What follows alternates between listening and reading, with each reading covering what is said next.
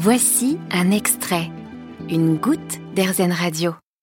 Anthony Gontier a eu une idée des plus originales. Passionné d'oiseaux depuis qu'il est jeune, il se bat pour réintroduire la biodiversité au sein des villes. Il a alors imaginé le jardin nichoir Jacques Moineau, moitié jardinière, moitié nichoir pour les oiseaux et les chauves-souris. Je lui ai alors demandé pourquoi est-ce qu'il était nécessaire aujourd'hui de réintégrer ces espèces dans le milieu urbain. On a un patrimoine naturel en France qui, est extrêmement important.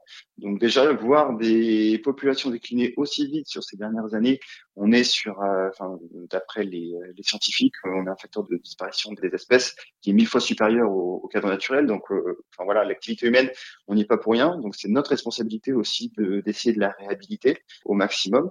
Ces espèces-là apportent des services écosystémiques, c'est-à-dire qu'elles font fonctionner notre environnement pour nous. Finalement, ce sont les petits maillons une grande chaîne et euh, j'aime bien l'image de Jean-Marc Jancovici, c'est que les espèces finalement sont les rivets de la carlingue d'un avion et à chaque fois qu'une espèce disparaît, on retire un rivet. Aujourd'hui, l'avion vole toujours, mais on ne sait pas à partir de quel rivet, à partir de quelle espèce, quand quelle espèce va disparaître, l'avion va exploser en vol. Et donc voilà, notre environnement, c'est cet avion, et on retire euh, ces petits rivets au fur et à mesure. On parle beaucoup euh, dans le sud du moustique tigre, qui était importé, et euh, dans le même temps, on a un déclin des prédateurs potentiels de cette espèce, qui sont les, les chiroptères, donc les chauves-souris.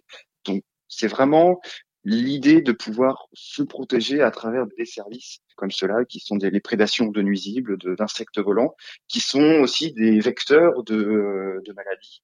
Je pense euh, aussi au programme One Health de l'ONU qui pense à ça, c'est-à-dire que si on considère la santé des environnements, la santé des espèces, on considère dans le même temps la santé de l'homme. Et on l'a vu récemment avec avec la dernière pandémie, c'est que l'importance des vecteurs de transmission de maladies était extrêmement euh, paramétrique. Et donc euh, voilà, si on peut stabiliser nos environnements avec avec comme ça des, éléments naturels que sont le, les phénomènes de prédation et les, les maillons de la chaîne alimentaire, et eh ben c'est pour nous c'est tout c'est tout gagnant. Et puis pour des personnes comme moi qui sont plutôt passionnées des oiseaux, c'est des cycles d'émerveillement euh, continus, de, voir une, une moineaux euh, interagir, chercher sa nourriture, euh, élever ses petits. Voilà, c'est des choses qui sont extrêmement merveilleuses pour moi. L'ensemble de la nature et pas uniquement les moineaux, sont des, des éléments d'émerveillement et de, de capture qu'il faut conserver finalement. Quelle est donc la particularité du jardin nichoir Jacques Moineau par rapport aux autres nichoirs qui sont présents sur le marché? Alors déjà, les autres nichoirs, on peut les installer aussi sur, sur des balcons, par exemple, mais il n'y a pas cette fonctionnalité complémentaire de, de jardinière, il n'y a pas cette interaction, cette, cette interface qui est créée.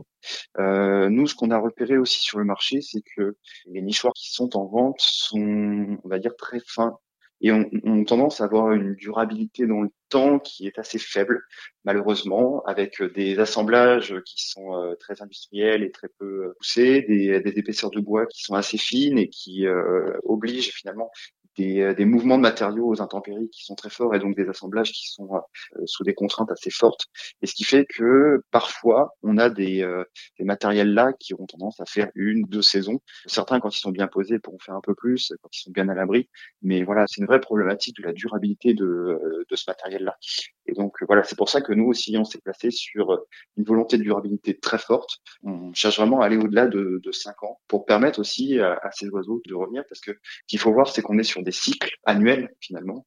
Donc parfois les oiseaux vont venir une année peut-être en, en abri et se dire bon bah voilà cet endroit est pas mal, ils vont pas forcément nicher, mais l'année suivante ils connaîtront euh, le, le, trou et ils reviendront. Et euh, le fait de pouvoir avoir un matériel qui dure plusieurs années fait qu'ils pourront euh, revenir aussi plusieurs années trouver au même endroit. Merci Anthony, vous avez lancé une opération de financement participatif sur KissKiss Bank Bank pour votre premier jardin nichoir en France. Vous avez aimé ce podcast Erzen Vous allez adorer AirZen Radio en direct. Pour nous écouter, téléchargez l'appli AirZen ou rendez-vous sur airzen.fr.